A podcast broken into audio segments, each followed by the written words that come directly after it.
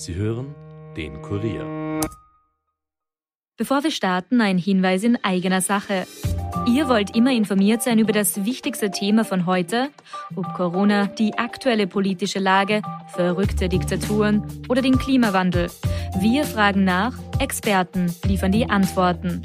Der Kurier Daily Podcast. Ein Tag, ein Thema. Überall, wo ihr Podcast hört und auf kurier.at slash daily. The first rule in investment is don't lose. And the second rule in investment is don't forget the first rule. Ziemlich gut veranlagt. Der Finanzpodcast von Kurier und Krone Hit. Liebe Podcasthörerin, lieber Podcasthörer, herzlich willkommen zu Ziemlich gut veranlagt. Bei mir im Studio wie immer der stellvertretende Leiter der Kurier Wirtschaftsredaktion Robert Kledorfer. Hallo. Mein Name Rüdiger Landgraf. Und normalerweise sagen wir hier an dieser Stelle irgendetwas Launiges, Lustiges, was sich gerade an der Börse so getan hat, fassen das rasch zusammen, aber heute sind wir ziemlich sprachlos. Was für einen Podcast eigentlich blöd ist, aber es ist einfach so. Es ist der 24. Februar 2022 und Europa hat wieder Krieg. Leider. Russland hat letzte Nacht das Völkerrecht gebrochen und die Ukraine angegriffen. Der Angriff läuft noch immer. Und wann auch immer ihr den Podcast hört, die Dinge können sich laufend und ständig fundamental ändern und deswegen können wir jetzt nur einfach mal den Stand der Dinge bringen. Ich bin heute um 5 Uhr in der Früh aufgestanden und habe das Internet gecheckt, äh, die Ukrainian War Map und Online-Zeitungen wie die Ukrainian Pravda aus Kiew.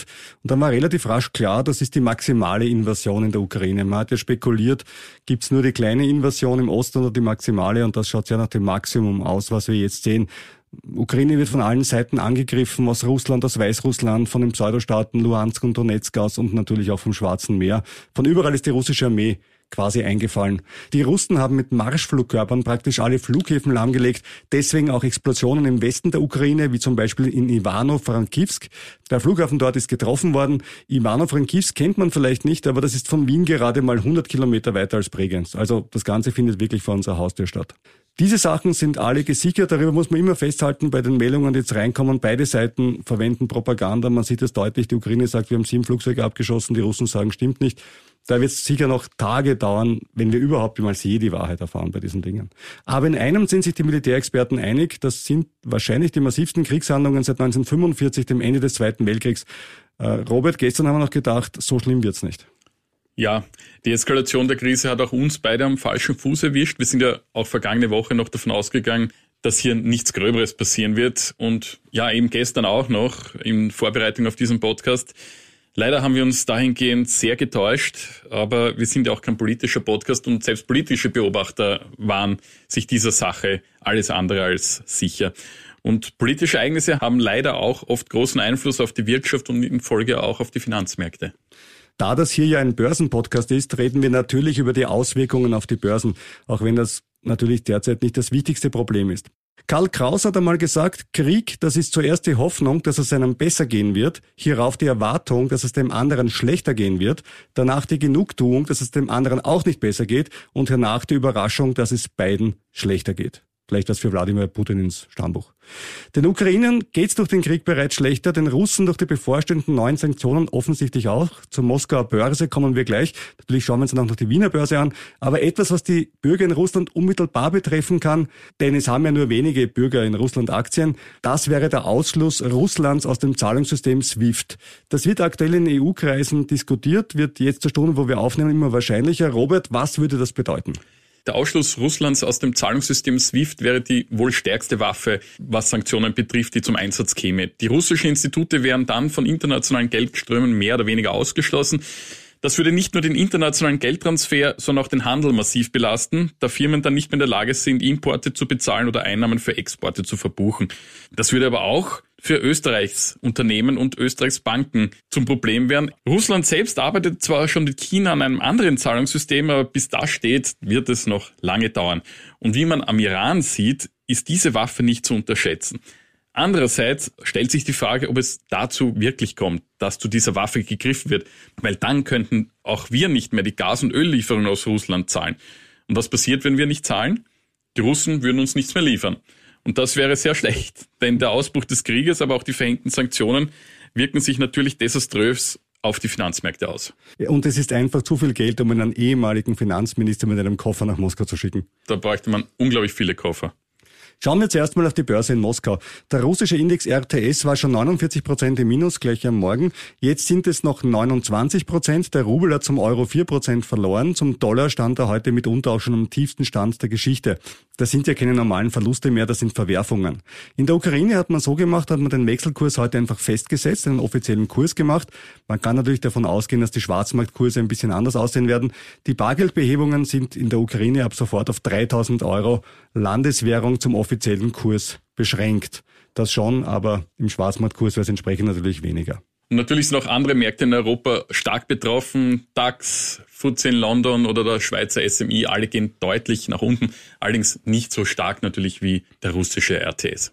Die Russen setzen ja gegenüber dem Westen stark auf die Waffe Erdgas. Der ehemalige Zentralbankchef Russlands wurde zitiert mit den Worten, selbst wenn wir Finnland angreifen würden, würde Europa noch immer bei uns Erdgas kaufen. Also eigentlich eine unglaubliche Geschichte. Und man sieht aber, dass der Markt von der Waffe nur bedingt überzeugt ist. Denn wenn die Preiserhöhungen, die Dimitri Medvedev uns angekündigt hat, um das Doppelte ja wirklich stichhaltig werden, dann müssten ja die Gasaktien theoretisch heraufgehen. Was ist passiert?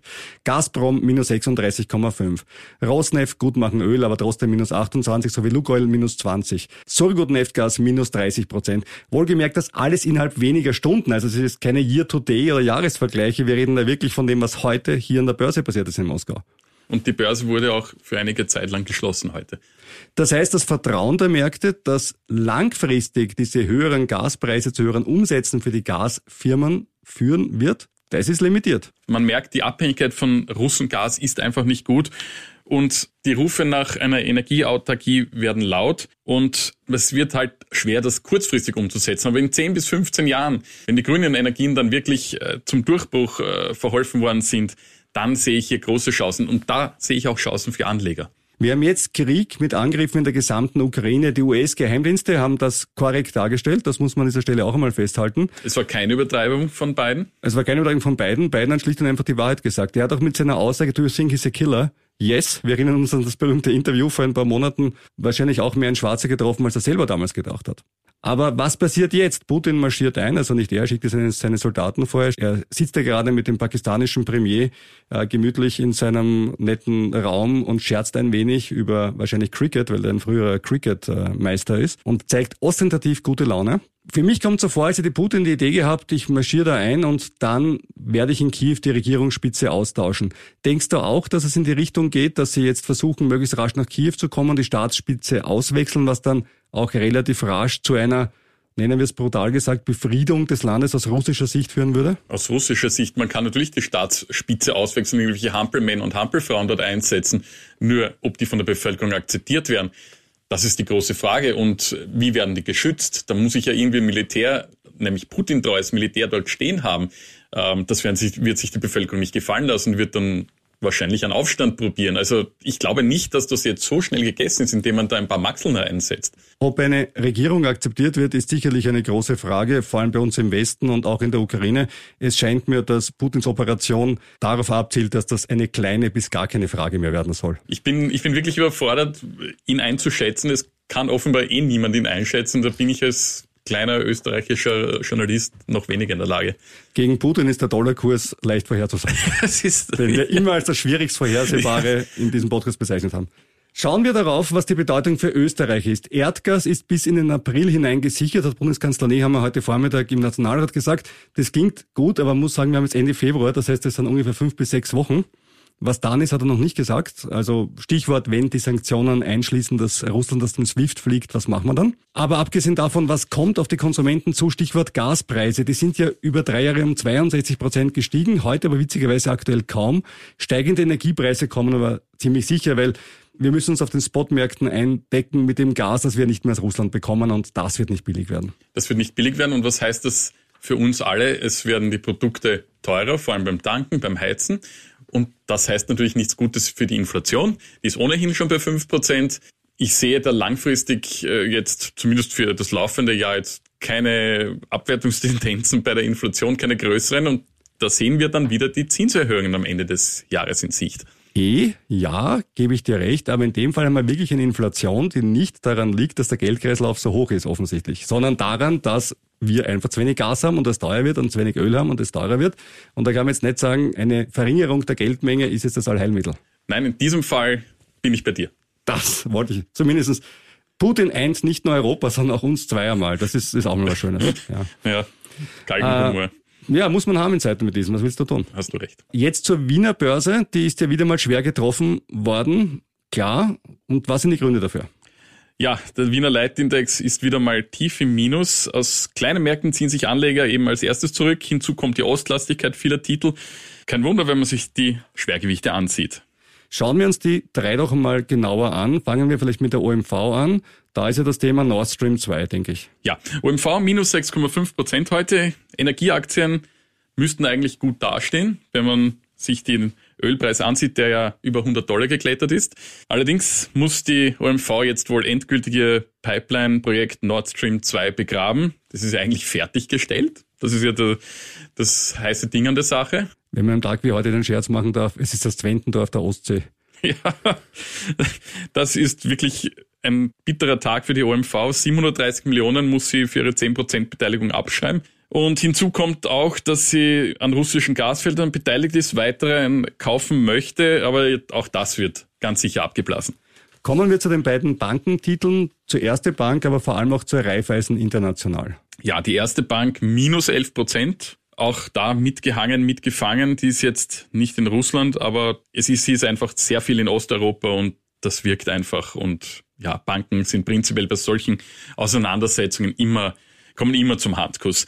Schlimmer sieht es mit Raiffeisenbank International aus, minus 20 Prozent. Das ist der absolute Tiefpunkt im ATX und auch der größte Tagesverlust für die RBI ever. Und sie hat schon einige große Tagesverluste gehabt. Die RBI ist in beiden Ländern sehr tätig, in der Ukraine ziemlich im ganzen Land, in Russland natürlich nicht, weil das Land so groß ist. Aber dort macht sie einen sehr hohen Gewinn. Im Vorjahr waren es 474 Millionen Euro vor Steuern.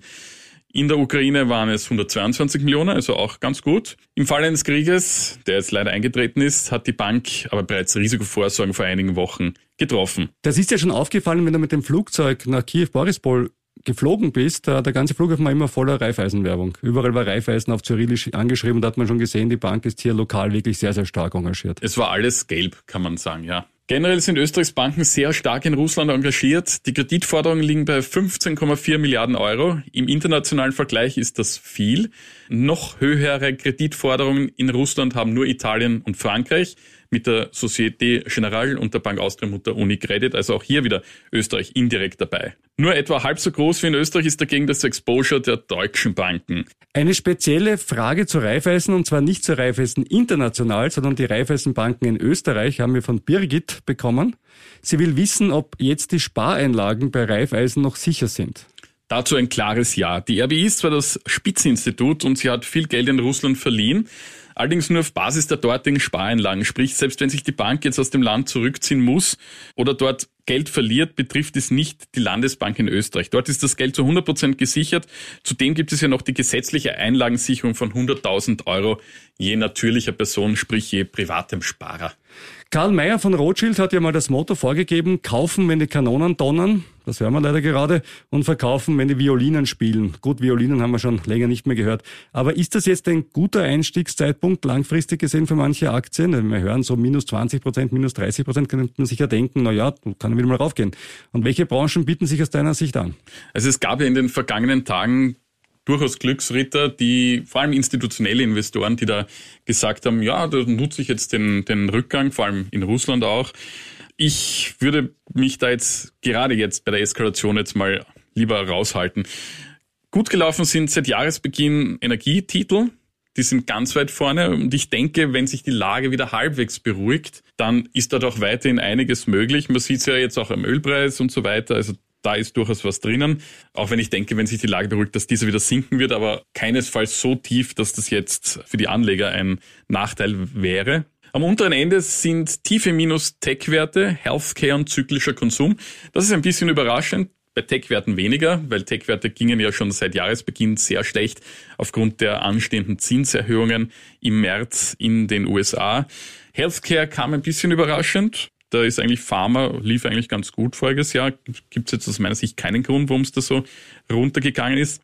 Detto bei zyklischen Konsum, der eigentlich von guten Konjunkturlagen profitiert. Und Rüdiger, du hast ja auch Louis Vuitton gekauft. Da Ja, das ist jetzt nicht unbedingt der zyklische Konsum, weil die Leute kaufen sich nicht jeden Tag Louis Vuitton-Taschen, sondern eine Luxusaktie, die haben wieder ihre eigenen Bewertungskriterien. Aber etwas zum zyklischen Konsum vielleicht. Ähm, die Leute haben halt schon weniger Geld für Konsum durch die Inflation. Das spielt schon eine Rolle und vor allem durch die hohen Energiepreise. Ja, andererseits halte ich dir da wieder entgegen, die Spareinlagen sind auf einem Rekordhoch, nicht nur in Österreich, sondern in vielen anderen Ländern auch, weil man ja aufgrund der Corona-Krise ja nichts ausgeben konnte.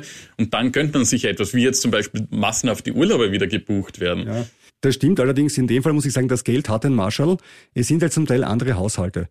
Du hast gerade in den Haushalten der geringeren Einkommensklassen immer einen viel höheren Anteil an Konsum, weil die einfach keine Spareinlagen leisten können oder keine Rücklagen bilden können. Und die sind natürlich die, die unmittelbar betroffen sind von einer Erhöhung der Energiekosten, weil die prozentuell von ihrem Einkommen einfach mehr ausmachen. Und dann spürst du es natürlich schon. Scheinen auch die Anleger so zu glauben. Jedenfalls ich würde jetzt mal meine Beine stillhalten, wie es jetzt in den nächsten Tagen und wahrscheinlich auch noch Wochen weitergeht. Ich denke aber schon, dass sich die Börsen früher oder später wieder beruhigen werden, getreu dem alten Motto, politische Börsen haben meist kurze Beine, aber halt nicht immer. Man, es wird auch auf die Aussagen von Putin ankommen. Ich hoffe nicht. also gut, äh, du hast wahrscheinlich recht, aber ja, ich hoffe es trotzdem nicht. Schau, vor ein paar Jahren war es noch Trump, der für Irritationen gesorgt hat durch seine ja. Aussagen. Ja, gut. Aber bei Trump kann man das Kriterium Hunde, die bellen, beißen nicht anwenden. Bei Putin ist dieses Sprichwort eindeutig fehl am Platz. Ja, stimmt leider. Was man nicht übersehen darf, und das ist ein Hoffnungsschimmer, Russland ist zwar militärisch eine Macht und auch ein riesiger großer Klecks auf der Landkarte, aber das BIP von Russland, also das Bruttoinlandsprodukt oder die ökonomische Potenz, ist gerade etwas mehr als das Dreifache von Österreich. Helmut Schmidt, der deutsche Kanzler der 70er Jahre, hat die Sowjetunion, also das, wovon Putin offenbar zurzeit träumt, als Obervolter mit Atomwaffen bezeichnet. Für unsere jüngeren Zuhörer, damit hat er den ökonomisch nicht eben sehr bedeutenden Staat Burkina Faso gemeint. Schauen wir uns also an, was sich abseits von Putin und der Putin-Krise tut. Ich würde es auch nicht Ukraine-Krise nennen. Ich finde, wir sollten Putin-Krise sagen, weil eine Krise sollte nach dem Verursacher genannt werden. Was können die armen Ukrainer dafür? Hätte ich auch woanders einmarschieren können, dann wäre es trotzdem eine Putin-Krise gewesen. Und was können die normalen Russen dafür, die diesen Kurs nicht unterstützen. Von denen gibt es einige und wenn man sich ein Bild davon machen möchte, empfehle ich den Besuch der Webseite Echo Radio Moskau, die mit Google Translate super auf Deutsch übersetzen kann, wo man wirklich viele kritische Stimmen aus dem eher leiseren intellektuellen Milieu hört, die eben genau sagen, dass dieser Einmarsch komplett sinnlos ist. Bevor wir jetzt abschließend noch zu zwei anderen Themen kommen, die zum Glück jetzt nichts mit Putin zu tun haben, noch unser üblicher Disclaimer. Alle Aktienerwähnungen hier sind keine Kauftipps. Das heißt, wenn du selber eine Aktie kaufst, bist du selber dafür verantwortlich. Das gleiche gilt bei Gold oder allen anderen Anlageformen. Ich glaube auch nicht, dass man aufgrund dessen, was wir heute bis jetzt über Aktien erzählt haben, massiven Kaufdruck verspürt. Aber solltest du den verspüren, Kauf meinetwegen, aber wir sind nicht schuld. Robert und ich haften nur für unsere eigenen Entscheidungen mit unserem eigenen Geld, genauso wie du für deine Entscheidungen mit deinem Geld haftest. Damit zu etwas Erfreulicherem, die VW-Aktie hatten wir schon ein paar Mal hier im Podcast drin und da gab es diese Woche einen Ruck nach oben. Ich habe Volkswagen ja dir empfohlen. Dankeschön, ich habe es auch gekauft. Sehr gut und siehe da, nach meiner Empfehlung stieg die Aktie um satte 10 Prozent. Danke, danke. Ja, nein, Scherz beiseite, das lag nicht an mir oder an unserem Podcast, sondern an VW selbst. Der Konzern will seine Tochter Porsche nun wirklich an die Börse bringen. Das gutieren die Börsianer, denn durch den IPO könnten bis zu 25 Milliarden Euro in die Kassen von VW gespült werden. Geld, das der Konzern gut gebrauchen kann bei der Transformation hin zur Elektromobilität. Für alle Fans des Podcasts darf eine Aktie natürlich nicht fehlen, nämlich Rivian, äh, Robert, äh, bist du bereit? Ja. 53,25. Ah, das tut weh. Das tut wirklich weh. Ja, ich liege ein paar Billa Clever Pizzen im Minus, du aber wahrscheinlich mehrere Steirereck-Besuche, aber das werden wir aussitzen. Gott sei Dank, das Zauberwort ist gefallen. Hoffentlich gemeinsam aussitzen bei einem schönen Abendessen, jetzt wo die Corona-Restriktionen fallen, um was Positives auch mal zu sagen. So wie es aussieht, werden wir es halt eher bei einer Clever Pizza als im Steirereck aussitzen, aber Hauptsache ist die Gesellschaft ist eine gute. Ja, ich bin ja ein netter. Gold ist übrigens rauf. Dazu kommt, dass der Euro zum Dollar runter ist und Gold wird ja in Dollar gehandelt. Dadurch hat man quasi einen doppelten Turbo beim Gold heute gesehen. Und damit ist Gold heute zu dieser Sekunde am höchsten Stand der Geschichte in Euro gerechnet als ein historisch hoher Wert. Ob sich das oben halten wird, wird natürlich stark davon abhängen, wie die Putin-Krise weitergehen wird. Und zum Schluss noch ein kleiner Blick, wie könnte ich es anders machen, an die Nasdaq. Deine Lieblingsbörse? Lieblingsbörse will ich nicht sagen. Ja, ja jetzt plötzlich machst du Kindesweglegung. Ja? Nein, nein. Denn wenn es dort runtergeht, kann man es ja nicht zwingendermaßen nur auf Putin schieben. Da gibt es viele andere Probleme. Zinserhöhungen haben wir schon angesprochen und Überbewertungen, die wir vorher gesehen haben bei den Aktien. Aber da sind wir noch in der Berichtssaison. Da habe ich mir eine die Woche rausgepickt, nämlich Robert, kennst du Mercado Libre? Klingt nach einer mm, Supermarktkette. Ja, Mercado Libre ist der Key, ja genau. äh, ja, ist ein Supermarkt, allerdings ein moderner, ja, also okay. im Internet. Im Internet? So ja, na, weil Nasdaq, ne? Also ist so, ja, richtig, Jones, ne? ja klar. Ja. Genau, das ist praktisch das Amazon von Lateinamerika, haben auch eine eigene Zahlungslösung am Start, ähnlich wie Alipay, und haben ihre Daten präsentiert und statt erwartetem Gewinn gab's Verlust. Und was denkst du, ist mit der Aktie passiert? Sie ist nach oben geklettert. Ja, ich habe das schlecht erzählt, ja, aber sie ist gestiegen und zwar um sieben Prozent, weil nämlich die Umsätze rauf sind und sich die Aktionäre darüber mehr freuen, als ihnen der Verlust Schrecken einjagt. Ich habe übrigens auch ein paar Mercado Libre Aktien, habe mich die Woche bisschen drüber gefreut, allerdings auch nur still und heimlich, weil ich in den letzten Wochen davor, wie bei vielen Dingen am Nasdaq, relativ viel Geld mit dieser Aktie verloren habe. Aber es gibt sie noch, die Investoren, die an Wachstum glauben, aber es werden offenbar immer weniger. Kann man aktuell ganz gut nachvollziehen bei den ganzen Unsicherheiten, die wir drinnen haben. Aber vielleicht gilt ja das Motto, das du vorher schon gesagt hast, politische Börsen haben kurze Beine. Mal sehen, wie es weitergeht. Ich hoffe, dass wir nächste Woche etwas Positiveres zu berichten haben als heute. Hoffen wir das Beste. Aber egal wie es weitergeht, auf uns kannst du zählen. Du kannst diesen Podcast abonnieren bei allen großen Podcast-Plattformen. Wir würden uns sehr darüber freuen, noch mehr über Kommentare, noch mehr über positive Kommentare. Und wenn du Fragen hast, schreib bitte an ziemlich gut veranlagt kurier.at. Wir sind auch nächste Woche wieder für dich da, vielleicht reicher. Aber sicher weiser.